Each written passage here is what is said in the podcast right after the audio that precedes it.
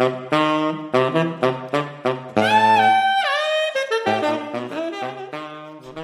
herzlich willkommen bei Artspring Was soll das? Mein Name ist Alex Wittner und ich versuche mit kurzen Interviews rund um das Artspring Festival 2021 ein bisschen genauer zu verstehen, was die Künstler machen, was sie sich dabei denken und was ihre Kunst aussagen soll. Und heute bin ich bei Julia Brot auf. Sie ist, jetzt muss man aufpassen, dass ich alles zusammenkriege. Sie ist, sie arbeitet an der Hochschule in, äh, an der Kunsthochschule in Leipzig. Sie ist Mitorganisatorin des Artspring Festival 2021. Ich glaube, seit 2018 machst du das auch. Und sie ist natürlich selbst auch Künstlerin. Und jetzt sage ich erstmal Hallo Julia. Hallo Alex. Ja, wir sitzen hier bei dir im Atelier, klein, schön, schnuckelig, und zwar in der Lederstraße 16 bis 19. Ich glaube, beim Artspring Festival kann man dann auch bei dir vorbeischauen ja, und sich das anschauen. Kann man. In der Goldleistenfabrik. In der Goldleistenfabrik heißt das ganze Ding hier, genau. Mhm. Und jetzt wollte ich einfach mal mit dir drüber sprechen, was du hier unter anderem so machst. Und wir haben uns hier zwei Exponate rausgesucht. Ich versuche es erstmal mit meinen Worten zu erzählen, was ich da sehe. Und zwar sehe ich hier einmal ein ähm, ungefähr DIN A4 großes äh, Werk, äh, drei Hexen auf äh, Stand-Up-Paddleboards. Und dann haben wir hier noch einen, einen Zug mit zwei Giraffen, die da schön oben rausschauen. Und ähm, ich finde es schön. Ich finde es schön, aber ich verstehe es natürlich nicht. Und ähm, jetzt wollte ich dich erstmal fragen, was hast du da gemacht? Fangen wir vielleicht mal mit den, mit den drei Hexen an. Was, was, was siehst du da? Also ich sehe natürlich auch drei Hexen auf Stand-Up. Dann habe ich schon mal nicht alles falsch gemacht, das ist doch schon mal gut. Okay. ähm, was die Giraffen angeht, die sind nicht in einem Zug, die sind in einem Lastwagen.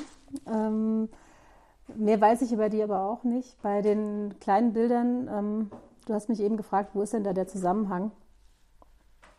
Und der, äh, der Zusammenhang ist äh, oft, wenn es um Malerei geht, dass ich mit Bildern anfange, die ich irgendwo gefunden habe. Also entweder habe ich die aus einer Zeitung ausgeschnitten oder ich habe sie im Internet gefunden oder ich habe sie selbst gemacht, wenn ich irgendwo was Merkwürdiges gesehen habe. Und das, wo der Moment, wo ich denke, ach, hier fange ich an zu malen, ist meistens ein Moment, der irgendwie so ein bisschen schräg ist. Mhm. Dann interessiert mich das und dann ist das auch entrückt genug von, ähm, von, von dieser wirklichen Welt, wo man sagt, ich mache jetzt hier, ich stelle irgendwie eine Landschaft dar oder ein Interieur oder eine Person, so wie das wie es die halt auch wirklich gibt oder so. Das ähm, interessiert mich dann mehr, wenn es darum geht zu fragen, wie, was ist denn ein Bild und wo kommt ein Bild her, was jetzt losgelöst ist von, von äh, wie wir jetzt hier sitzen, so am Tisch, auf dem Boden, im Raum oder so, sondern dass das Bild so ein bisschen mehr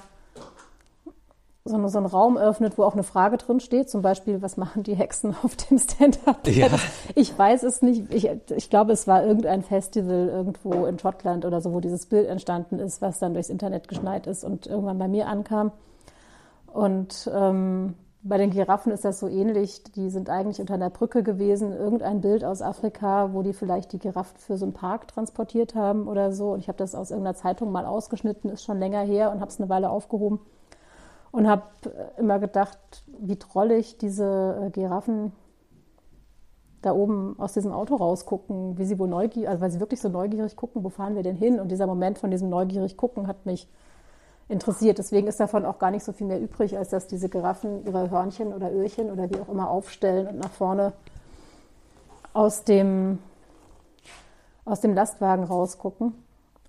Jetzt muss ich natürlich gerade, also was ich jetzt erkenne, ist natürlich sehr, ähm, sehr verein, alles recht vereinfacht dargestellt, habe ich das Gefühl. Also ähm, die Straße hat jetzt nicht irgendwie viel, ähm, viel Profil oder sowas, sondern die ist halt grau. Mhm. Und die Giraffen haben gar keine Flecken. Nee. Das ist auch, also zum einen ist es ein kleines Bild und ähm, die, weil, wenn es jetzt um Malerei geht und wenn ähm, Malerei ist ja ein Thema, mit dem ich mich äh, lange beschäftigt habe und mir viel angeschaut habe und viel ausprobiert habe. Und wenn ich male, male ich aus der Fläche heraus. Das hast du schon ganz, äh, ganz gut erkannt auch. Ich setze mich nicht hin und pingle vorher eine Bleistiftzeichnung hin und versuche das dann alles möglichst detailgetreu auszumalen, sondern die, ähm, die Malerei entsteht durchaus mit Schwung. Deswegen ist das auf den kleinen Bildern dann auch nicht so detailliert, weil das äh, mich nicht die Frage ist, die mich interessiert, sondern mich interessiert stärker, wie ist das, wie ist die Aufteilung im Bild, wie sind die Flächen aufgeteilt, was ist das für eine Komposition, wo entsteht eine Spannung weil ähm, sich ein, eine Fläche im Bild im Verhältnis zum Format befindet oder im Verhältnis zum, ähm, zum zueinander dann auch. Ne? Und so Flächen, ich finde das wichtig, dass diese Bildflächen eine Transparenz haben und eine große Klette haben und eine Großzügigkeit haben. Und mhm. das versuche ich herzustellen, wenn ich male. Das ist dann so eine Frage, da dreht es sich für mich wirklich nicht mehr darum zu erzählen, genau woher kommen diese Hexen und wo rudern sie hin, sondern sie rudern da, dann interessiere ich mich dafür, wie stelle ich dieses Wasser dar, dass man erkennt, es ist ein transparentes Medium, aber es ist halt auch Farbe einfach. Mhm. Es gibt da jetzt keine Wellen oder kein, äh, keine Lichtreflexe, sondern es gibt eine hellgraue, äh, transparent, aber auch ein bisschen trübe Fläche und die steht wiederum hell vor einem dunklen Hintergrund, der den Horizont ausmacht und so entsteht ein eigener Bildraum, der wirklich nur noch aus ganz einfachen Mitteln der Malerei besteht, nämlich hinten ein schwarzer Streifen, der auch, den man auch ansieht, dass er diese Pinselstruktur hat. Also man sieht auch, wie das gemacht ist. Das ist mit dem Pinsel auch wirklich äh, grob von links nach rechts gezogen und wieder zurück, bis das plan auf der Leinwand sitzt und aber diese Richtung hat durch die Malereispuren. Und davor sitzt dann hell dieses Wasser und äh, im Vordergrund kommen sie meines Erachtens auch irgendwo an, wo es auch wieder dunkel ist. Ne? Es ist so ein Zusammenspiel von hell und dunkel und dazwischen sind diese Figuren, die machen irgendwas Merkwürdiges und stehen auch noch im Raum, müssen dann zueinander stehen. Auch wenn die Figuren ganz vereinzelt sind, muss es schon einigermaßen im Bild auch logisch erscheinen, dass die auf diesen Brettern stehen. Könnte man auch anders entscheiden. Man könnte auch sagen, ich löse diese ganze Situation auf und male alles voll mit mit, äh, mit ovalen Stand-up-Pedal-Formen und dazwischen irgendwelchen Hexenhüten. Das sind ja alles Entscheidungen, die man treffen kann, wenn man über Malerei nachdenkt. So. Hast du das Bild noch? Das ursprüngliche, das ist aus Schottland? Das habe ich. Beziehungsweise anders gefragt, würde der, äh, die Person, die das Foto damals geschossen hat, also ich äh, gehe jetzt mal davon aus, dass es wahrscheinlich bei irgendeiner Aktion in Schottland war, wo Leute sich verkleidet haben, weil es gibt ja keine Hexen, oder? ähm, Wer weiß. Zumindest gibt es die jetzt im Bild. Ja, das Bild erzählt Bild. jetzt die Geschichte von, von, äh, von diesen Hexen, ja. Und damals in Schottland, der Fotograf würde wahrscheinlich die Situation erkennen. Ah, er würde, okay, okay. Also, ich habe die Figuren ein bisschen voneinander, ich habe sie ein bisschen anders angeordnet. Mhm. Ich habe es, ne, die, das Format von dem Bild war ein anderes und ich habe dann diese, die gelben Flächen anders ins Verhältnis gesetzt. Es muss auch in der Bildperspektive stimmen. Eine Bildperspektive ist was anderes als eine fotografische Perspektive. Die Kamera gibt eine Perspektive vor. Das kann man ganz schön sehen auch. Ähm, wir sind ja jetzt daran gewöhnt, dass alle Fotos mit Handys gemacht werden mhm. und Handys haben immer ein gewisses Weitwinkel und geben eine andere Perspektive vor als Fotos, die mit anderen, mit, mit ursprünglich mit Spiegelreflexkameras gemacht äh, worden sind oder wo man auch wählen konnte zwischen verschiedenen. Man kann eigentlich relativ viel wählen, wie, wie groß der Bildausschnitt wird, wie stark die Belichtung ist, wie toll die Tiefenschärfe ist. Das konnte man, also ne, das kann man tatsächlich in der Fotografie festlegen. Jetzt sind wir so ein bisschen daran gewöhnt, dass alles mit den Handys irgendwie alles gleich aussieht. Es sei denn, es werden auch noch die immer gleichen Filter drüber gelegt. Also wir haben uns so ein bisschen, wir haben uns da so gewöhnt an so ein Bildvokabular wiederum, was momentan durch, durch diese Kameras festgelegt wird. Es hat, war schon anders, wird sich auch wieder ändern. Ne? Und in der Malerei bin ich ja frei, das selbst zu entscheiden. Mhm. Ähm, natürlich gibt es aber trotzdem dann so gewisse Regeln, wie man so einen Bildraum aufbaut, dass man das dann auch wieder, dass das Auge das auch wieder versteht. Und wenn es diese Regeln gibt, heißt es ja auch gleichzeitig wieder, man kann sie brechen. Das habe ich jetzt aber hier nicht gemacht. Nee. Wenn, du, wenn du dich an so ein Bild ranwagst, okay, du hast das Foto aus Schottland oder aus, hm. äh, das äh, Foto von den Giraffen irgendwo gefunden. Wie, wie gehst du dann vor? Ist es ein One-Shot? Setzt du dich einfach mal eine Stunde hin und malst es runter? Oder zeig mal so ein bisschen, wie, wie so die einzelnen Schritte bei dir sind. Ja, also ich nehme eigentlich irgendeine so einen mittelgroßen Pinsel und so eine mitteldunkle Farbe und lege das mal so grob an, wie ich mir das vorstelle in dem, in dem Bild. Das mache ich. Ähm, also ich projiziere jetzt nicht oder ich übertrage das, man könnte es auch projizieren und nachzeichnen, dass es genau wie auf dem Foto ist. Oder man könnte mit, äh, mit diversen anderen Projektionsmitteln das ganz genau hinkriegen. Ähm, das mache ich, ähm, das schiebe ich einfach so lange diese Flächen hin und her, bis ich finde, jetzt stimmt es für mich. Mhm. So, das ist mein Malprozess. Und ähm, wenn ich jetzt dieses Bild mit den Giraffen ganz kritisch angucke, dann sind die schon ein bisschen weit oben am Bildrand. Wenn ich das Bild jetzt nochmal machen würde, wäre wahrscheinlich der Lastwagen ein bisschen weiter unten und die hätten dafür mehr Platz für ihre Hörnchen oben. So, das, das, äh, das ist dann so passiert. Und ähm, nee, ich male das erstmal mit einer, mit einer matten Farbe auf und überlege mir grob, wie die Einteilung ist. Und dann male ich eigentlich den Hintergrund darüber, so dass ich dann diese Hintergrundflächen auch wie Flächen behandeln kann, weil es mhm. einfach malerisch was anderes ist, ob man das jetzt so hinpingelt und äh, immer um die Formen rummalen muss oder ob man einfach einen großen Pinsel nimmt und da rüberzieht. So, ne? Das gibt eine andere Fläche und es hat eine andere Anmutung und gibt eine andere, sieht dann anders aus. So. Und dann, ähm, wenn das mit dem Hintergrund soweit, die Lichtverhältnisse, die Farbverhältnisse, die Farben sind ja immer überall im Bild. Also letzten Endes ist auch das Gelb von diesem Sandboden hier vorne ist auch im Himmel drin, weil das da drunter liegt unter dem Himmel und weil auch in dieses Blau von diesem Himmel dieser Gelbton auch wieder reingemischt ist, also die Farben. Mhm, mhm. ähm, das, das, das Bild wird irgendwie eine Sache. Ne? Die Farben sind, tauchen überall auf, das Gleichgewicht muss irgendwie überall stimmen. Und ähm, wenn ich dann damit denke, da bin ich jetzt äh, hingekommen, dann kümmere ich mich um den Vordergrund und mal da eben dann Hexen oder Giraffen oder diesen Lastwagen dahin. Aber es hat, ähm, auch wenn es dann wieder nicht mehr stimmt, weil natürlich ein neues Gewicht, was man ins Bild bringt, auch den Hintergrund wieder verändert, dann male ich das da wieder drüber.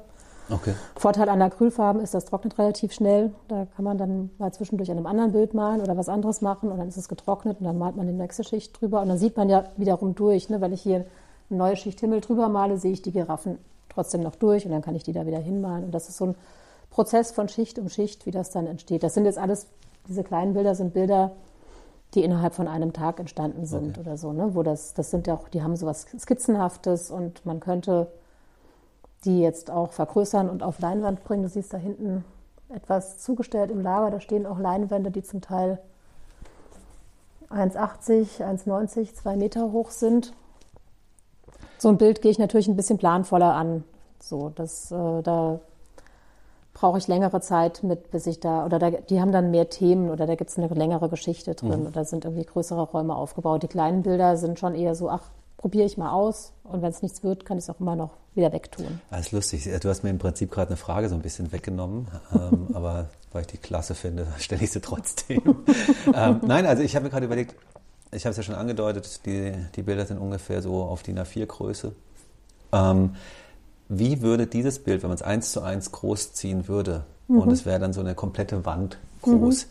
Wie würde das dann wirken? Also nicht, wenn man dann tiefer reingeht und dann sagt, okay, dann kann man jetzt hier noch kleine Spirenzchen reinmachen, sondern wenn man dieses Bild eins zu eins so groß, würde das die gleiche Wirkung erzielen? Was, wär, was würdest du glauben? Hast du ja wahrscheinlich nicht gemacht. Was, was passiert dann? Also es ist, ähm, ich habe mich tatsächlich in meinem Studium mit der Frage beschäftigt. Ne? Da hatte ich auch schon eine längere äh, Serie gemalt auf so kleinen Platten, auf diesen Malplatten. Das sind in dem Fall sind das so Pappplatten, die mit Leinwand bespannt sind. Kann man aber, siehst du, hinten steht Bösner drauf, ne? kann man fertig kaufen. Mhm. Kann man aber auch selber machen oder ich habe auch auf irgendwelchen Schrankrückwänden gemalt oder so, weil ich das, auch das ist so eine malerische Frage, wenn ich einen festen Untergrund habe und ich nehme einen Pinsel und male da drüber, hat er einen Widerstand und ich kann mit dem Widerstand arbeiten.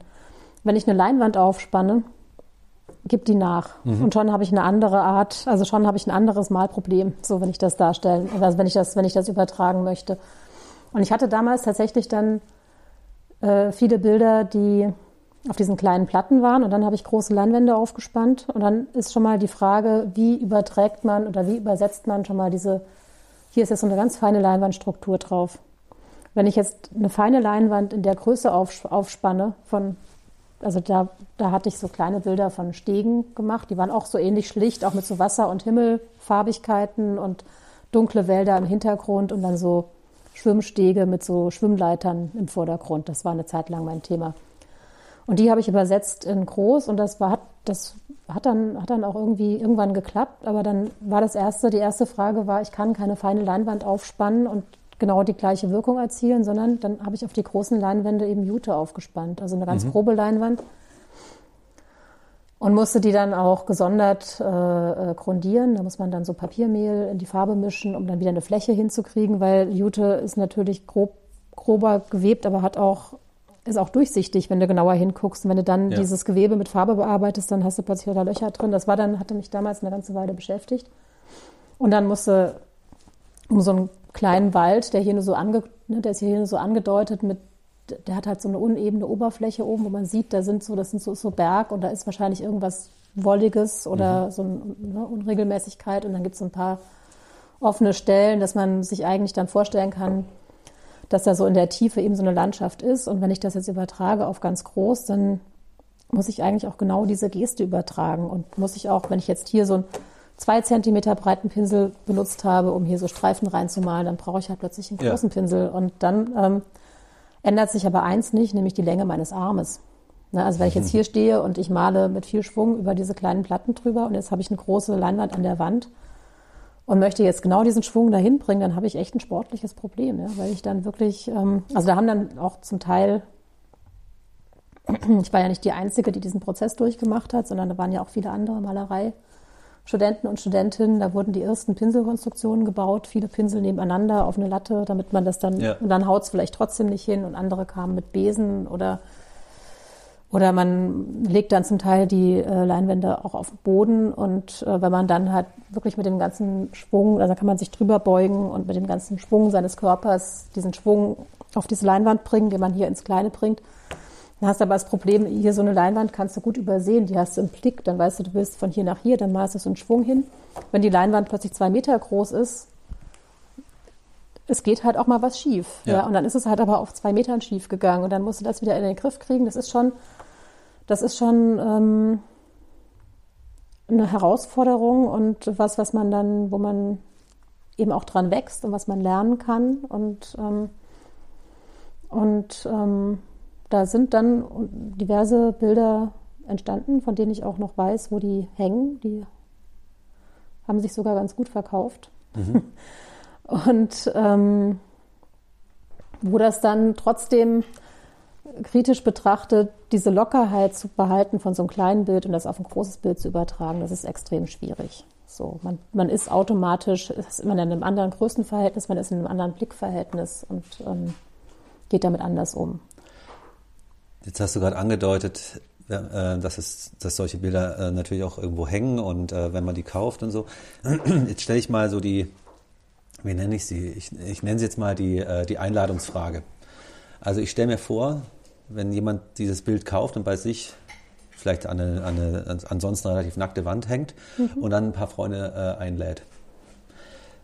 Was würdest du jetzt, was könntest du dir vorstellen oder was würdest du dir auch hoffen, wer weiß, ähm, was die Leute, die dann zu Besuch kommen, die stehen dann vor dem Bild und schauen es an, was, was denken die oder was sagen die? Man will ja zuhören. Um Gottes Willen, das habe ich, also das habe ich mich tatsächlich selbst noch nie gefragt. Ja, dafür bin ich ja da. so zentriert ist der Blick. Ähm,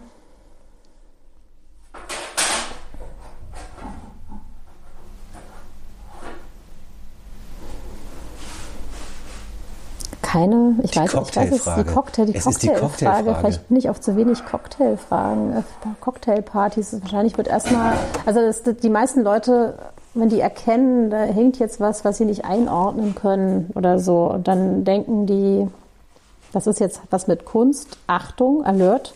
Jetzt nichts davon Falsches sagen. Nichts Falsches sagen und ich verstehe davon auch nichts.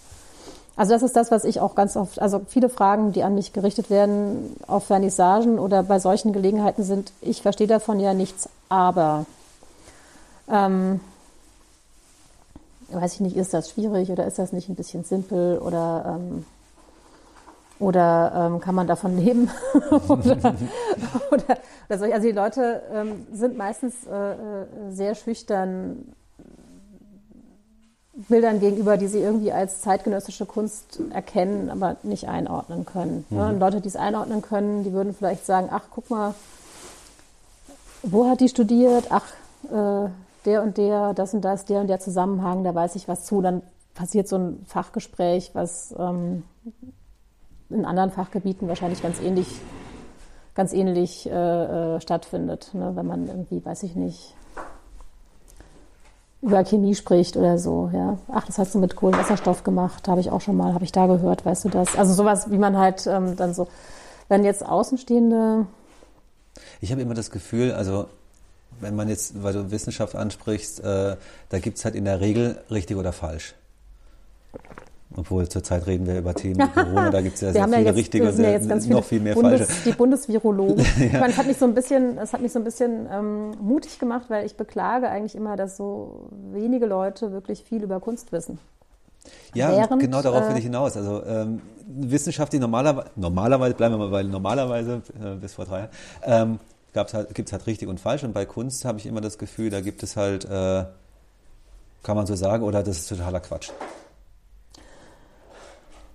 Der ähm, hat ja gar ähm. keine Ahnung davon, wenn, wenn der redet. So, so kommt es mir dann manchmal vor. Also man kann, es läuft sehr viel über Erfahrung tatsächlich. Ne? Also man kann es auch wirklich, das merken wir vielleicht auch, wenn wir jetzt drüber reden, ganz schwer erkennen. Das ist jetzt eine gute Fläche, weil die hat so und so viel Anteil weiß, so und so viel Anteil blau und so und so viel Anteil grau oder ist das, ne? das kann man ganz schwer benennen und dann auch noch viel schwerer sehen. Mein, äh, einer meiner Professoren hat immer gesagt, ähm, du musst ganz viel sehen, du musst immer gucken, ganz viel sehen und du musst dir eine Million Bilder angucken und danach weißt du, was gut ist und was nicht gut ist. Und das, da ist was Wahres dran. Ne? Also es ist tatsächlich was, was, ähm,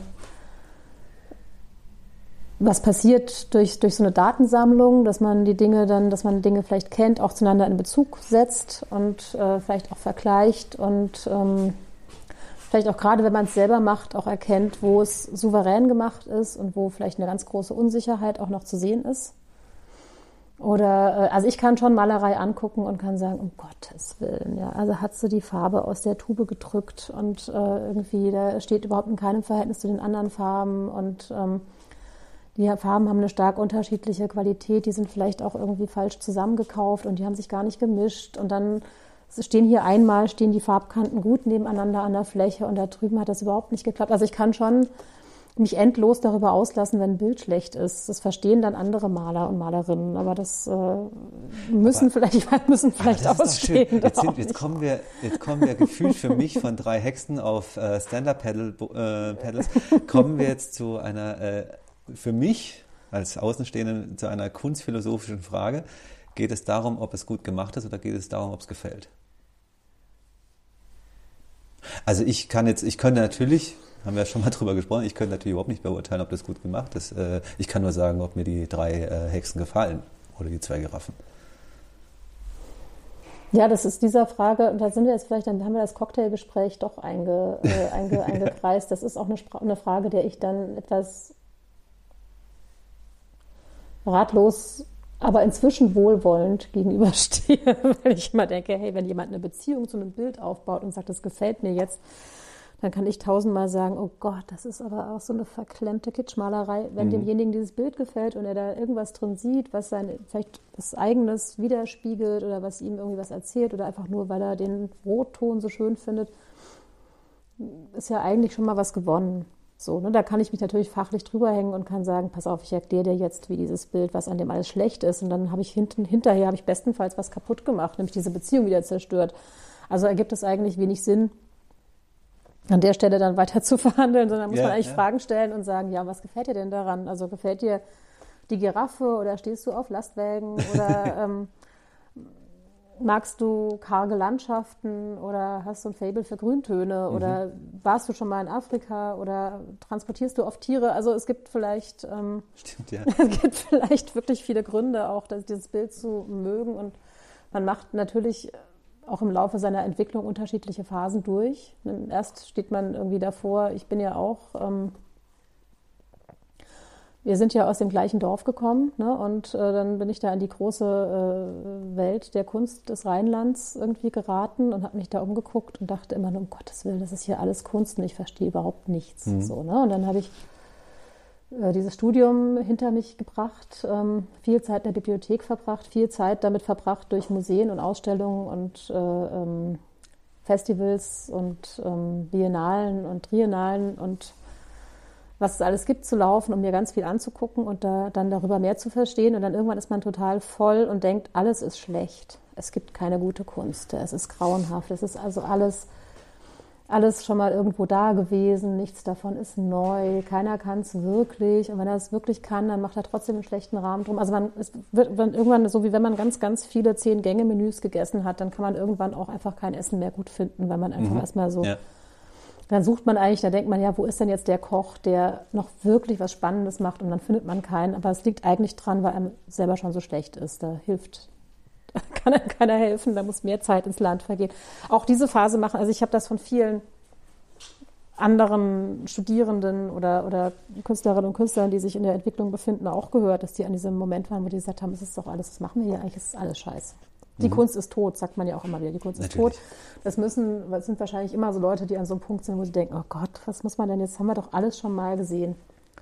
Und dann irgendwann ähm, öffnet sich der Blick wieder und man kann wieder so eine Liebe empfinden für die Dinge, die einen, die einen umgeben. Und vielleicht wird man auch irgendwann altersmilde oder toleranter oder, oder man verhärtet weiter, auch das gibt es bestimmt. Ja. ja. Also das finde ich jetzt äh, sehr spannend. Also ob man jetzt Kunstkenner ist oder Kunstliebhaber, ähm, kann ich jetzt an der Stelle nur empfehlen. Also in der Lederstraße 16 bis 19, wie heißt das Gebäude noch gleich? Goldleistenfabrik. In der Goldleistenfabrik, da kann man auf jeden Fall die beiden Giraffen und die drei Hexen sich anschauen. ähm, kann ich nur empfehlen, schaut hier mal vorbei. Allen viel, viel Spaß. Vielen Dank. Julia, ich danke dir. Sehr spannend.